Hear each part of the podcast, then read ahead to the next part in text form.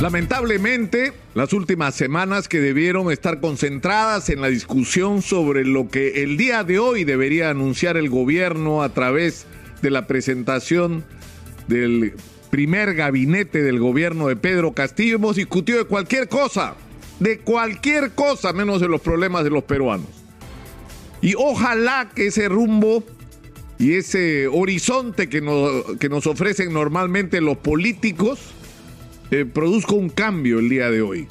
Porque lo que los peruanos estamos esperando de parte del Ejecutivo como mensaje y del Congreso como respuesta responsable son propuestas concretas para enfrentar lo que es probablemente la peor crisis sanitaria y económica de nuestra historia.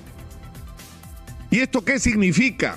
Que hoy deberíamos tener respuestas con respecto a la pandemia porque necesitamos vacunar a la mayor cantidad de peruanos en el menor tiempo posible, porque cada día que pasa y cada persona que no se vacuna es un riesgo para la salud de todos.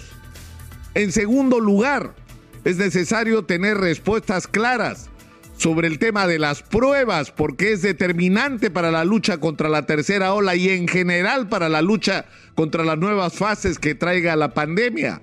Saber en qué punto estamos exactamente de la epidemia.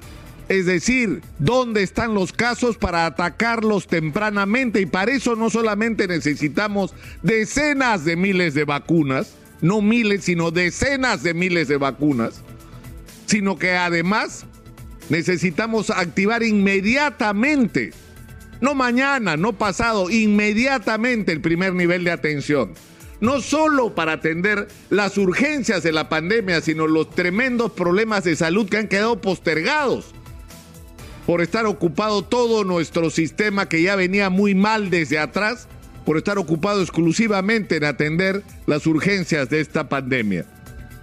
Pero obviamente hay que resolver el problema del abastecimiento de oxígeno que no se puede seguir manejando como se ha manejado hasta ahora por un grupo monopólico por un lado y por el otro lado con especuladores que deberían estar todos en la cárcel. Es necesario resolver el problema de equipamiento, pero sobre todo el problema de personal, porque para todo necesitamos personal en el sector salud que deje de ser maltratado como lamentablemente una gran parte de ellos han sido. Hay médicos, enfermeras, trabajadores, tecnólogos de la salud que tienen meses sin cobrar por el sistema perverso de contratación que se ha permitido en el Estado peruano.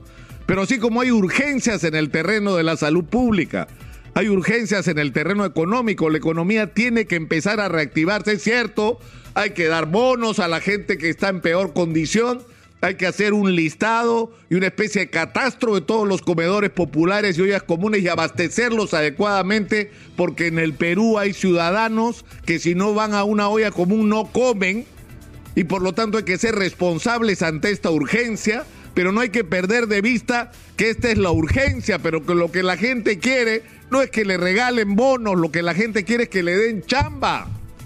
Esa tiene que ser la prioridad. Eso supone por un lado, el estímulo a la inversión y al gasto público, pero que tiene que ser un gasto público hecho con responsabilidad.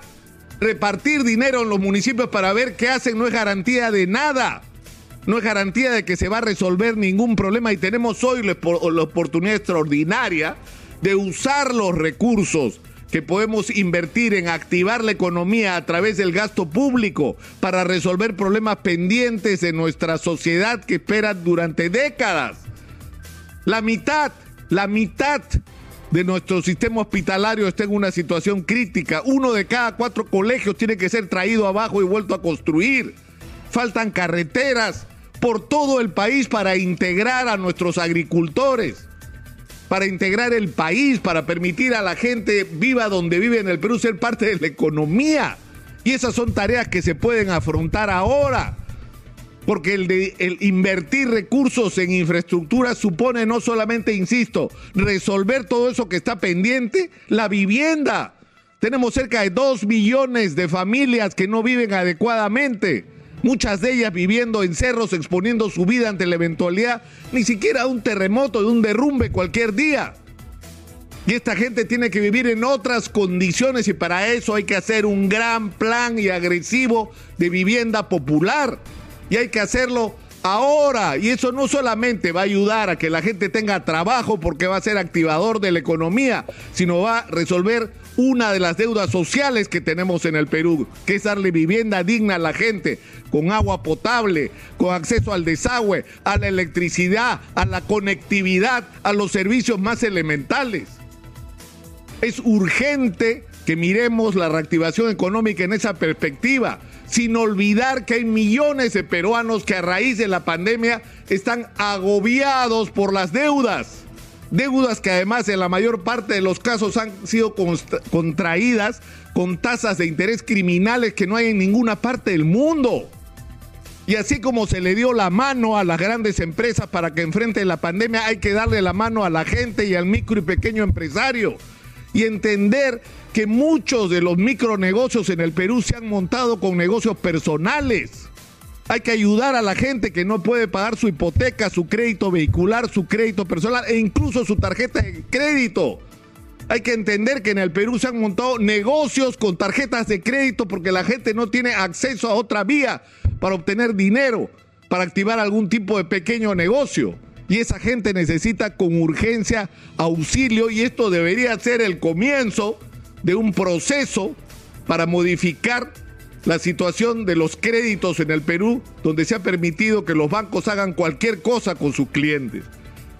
Hay muchas cosas sobre las que tenemos que esperar respuesta y tal vez una de ellas, porque la lista sería muy larga, sea que el presidente de la República y quienes nos gobiernan hoy entiendan que no basta con la iniciativa que puede ser eh, muy positiva y muy proactiva de transferir recursos a los municipios y a los gobiernos regionales. Eso ya lo vivimos. Eso ya lo vivimos. Si junto con esa transferencia no se transfiere tecnología, capacidad de gestión, lo que vamos a tener es lo que hemos tenido en las últimas décadas, que es ineficiencia y corrupción. Porque la cantidad de alcaldes y gobernadores regionales que están haciendo cola igual que los presidentes y los exministros en el Perú son muchísimos porque esa ha sido una de nuestras desgracias, la gestión pública. El tener una costra de funcionarios, la mayor parte de ellos de paso en el aparato del Estado, y que no han resuelto los problemas y se han dedicado a enriquecerse. Y lo que hay que resolver, porque está pendiente, es la calidad de la administración de nuestros recursos. Entonces no queremos escuchar un discurso donde se diga le vamos a dar plata a los gobiernos regionales ya, pero le vamos a enseñar a gastar a los gobiernos regionales y no les vamos a permitir que roben un sol. Ese tendría que ser el mensaje del día de hoy. Y poner finalmente en su sitio la discusión sobre el, cambio de constitución. Que hay que producir cambios en el Perú, pero por supuesto habría que estar loco para no aceptar que hay que producir estos cambios pero hay que hacerlos con orden, hay que hacerlos con responsabilidad y entender que somos un país dividido y que cambiar una constitución supone grandes consensos que hay que construir y que hoy estamos lejos de tenerlos. Entonces actuemos con responsabilidad y entendamos que este es un proceso en el cual los peruanos vamos a tener que salirnos del infierno que vivimos en la campaña electoral y encontrar el camino para descubrir que hay muchísimas cosas que nos unen y son precisamente esas las que tienen que estar en una nueva constitución.